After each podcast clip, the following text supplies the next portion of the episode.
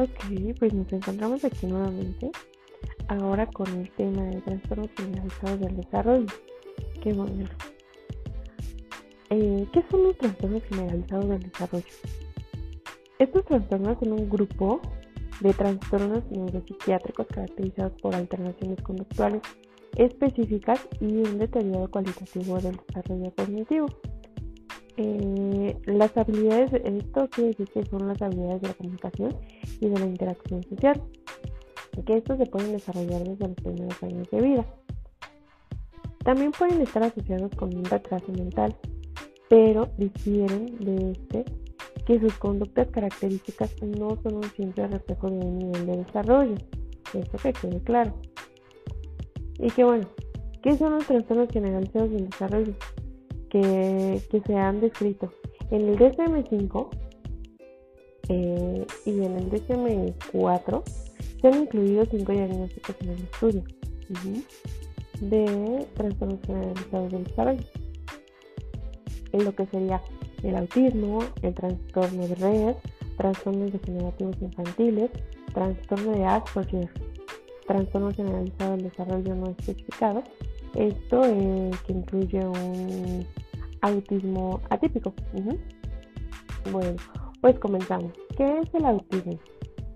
Eh, para definir qué es el autismo, eh, pues bueno, quiere decir que es la incapacidad aparentemente congénita para relacionarse con los objetos, identificando los síntomas eh, fundamentales para, para, este diagnóstico. Que bueno, se generaliza y se, se puede detectar por un aislamiento extremo y una irritabilidad del entorno en el que la persona vive. Más tarde, bueno, pues se añaden también los trastornos de adquisición del lenguaje y las alteraciones de este mismo. Cuando esto se desarrolla a su vez, que es un conjunto de síntomas anteriores con los síntomas que se constituyen en los pilares del diagnóstico del autismo. ¿Cuáles son los criterios eh, para, pues para diagnosticar el autismo? Bueno, pues nos dice el DSM-4 que desde los siguientes criterios diagnósticos Puede ser un total de 6 o más ítems. Puede ser eh, mm, con al menos 2 de 1 y 2 y de 3, uno de cada uno. Un deterioro cualitativo en la interacción social, bueno, que se manifiesta con al menos de dos de los siguientes eh, pues criterios diagnósticos es uno, el deterioro marcado en el uso de varios comportamientos no verbales. En segundo lugar, es la incapacidad para hacer amigos y establecer relaciones apropiadas a nivel de desarrollo. También hay una pérdida de la búsqueda espontánea de otras personas para compartir juegos, intereses y algunos logros. También la pérdida de la reciprocidad social y emocional. Que bueno, aquí el deterioro cualitativo en la comunicación que se manifiesta al menos por uno de los siguientes que es la ausencia total o retraso de la adquisición del lenguaje hablado eh, en sujetos con un discurso adecuado un deterioro marcado en la incapacidad para iniciar o mantener una conversación con otros también es el uso estereotipado y repetitivo del lenguaje o bien del empleo de un lenguaje idiosincrasia. También eh, cabe mencionar que hay una pérdida de la incapacidad para simular o imitar papeles sociales. Seguimos con eh, lo que es pues sus, causas etiológicas, ¿no? Las creencias sobre la etiopatología del autismo han evolucionado mucho a lo largo de, pues, muchas décadas. Actualmente eh, existen pues muchas evidencias de la importancia de los factores genéticos biológicos en, el autismo. Eh, estos distintos factores pues bueno pueden agruparse neurobiológicos, eh, una patología perinatal, que esta patología perinatal, bueno, pues se ha complementado con una mayor incidencia de complicaciones en el embarazo y en parto en los niños autistas. Ajá.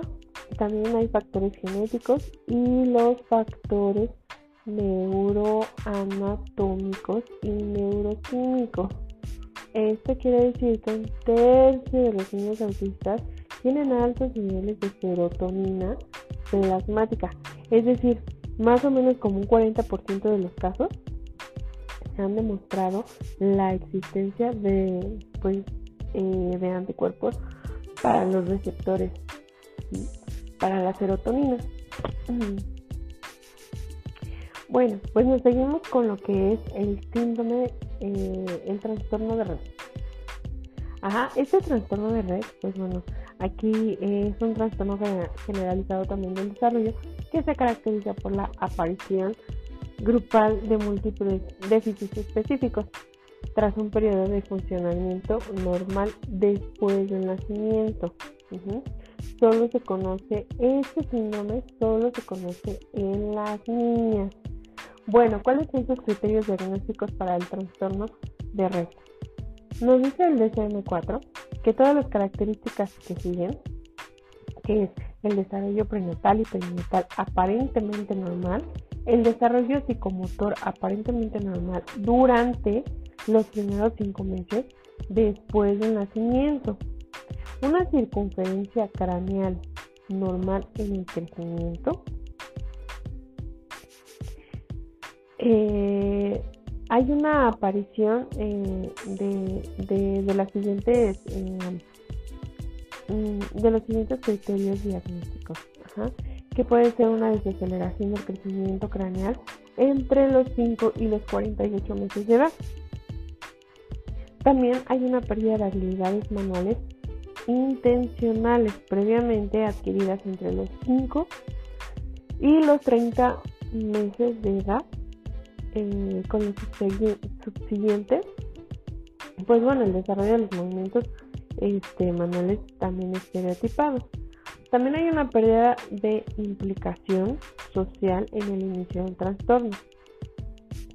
Hay una mala coordinación en la marcha o en los movimientos de, lo que es el, tronco del cuerpo de la niña y también un desarrollo del lenguaje expresivo y receptivo gravemente afectado con retraso psicomotor bastante grave. Bueno, se estima que una de cada eh, 15.000 niñas padecen este trastorno de este trastorno de red. Bueno, ¿cuáles son los datos eh, se pueden decir epidemiológicos que han sido, este, pues, han, han ido variando? pero se estima que entre más o menos de una a 100 mil, uh, unas 10 mil veces más o menos que eh, de lo que es el autismo, que, equivaldría a un 6% de los trastornos generalizados del desarrollo. Y pues bueno, no seguimos con lo que es el trastorno de Asperger. Este trastorno de Asperger es un trastorno generalizado del desarrollo caracterizado por un déficit cualitativo en la interacción social, con restricción de interés y actividades que adquieren un carácter estereotipado semejante al del autismo, pero esto sin los déficits cognitivos propios de esto, ni retrasos en el desarrollo del lenguaje. Si bien pues bueno, posee características muy, pero muy, peculiares, pero no quiere decir que sean los mismos trastornos. Ajá. Bueno, pues ¿cuáles son los criterios diagnósticos para este para el trastorno de Asperger? Según el DSM-4, hay una alteración cualitativa en la interacción social que bueno es manifestada al menos por dos de las siguientes características. Ajá. Eh, una, es importante la alteración del uso de múltiples comportamientos no verbales, pero como contacto ocular, expresión facial, posturas corporales y gestos reguladores de la interacción social. 2. Incapacidad para desarrollar relaciones con los compañeros apropiadas al nivel de un desarrollo del sujeto. 3. Ausencia de la tendencia espontánea a compartir disfrutes, intereses y objetos con otras personas. 4. La ausencia de reciprocidad social y emocional. También existen patrones del comportamiento que es un interés y actividades restrictivos, receptivos y estereotipados manifestados al menos por una de las siguientes características. Pues bueno, uno es la preocupación absorbente por uno o más patrones de interés estereotipados y restrictivos que son anormales, ya sea por su edad, eh, por su intensidad o por un objetivo. Dos, una adhesión aparentemente inflexible a rutinas o rituales específicos no funcionales. 3.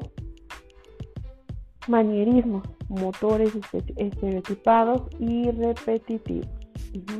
Y por último, 4 es una preocupación persistente por las partes de objetos. Este trastorno, bueno, pues causa un deterioro clínicamente significativo en la actividad social, laboral y pues también otras áreas importantes de la actividad del individuo.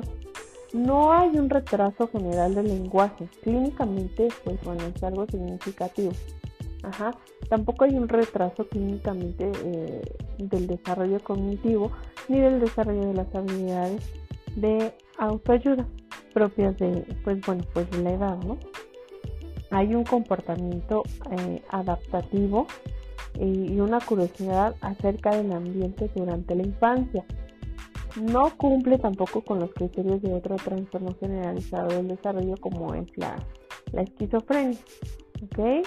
Y pues bueno, para finalizar, eh, se sabe que la epidemiología, pues bueno, es muy limitada esa información acerca de la, del trastorno pero se cree que es más frecuente en varones con una proporción de 8.1 más o menos, que se estima que es más o menos 3 o 5 veces más frecuente que el trastorno del autismo.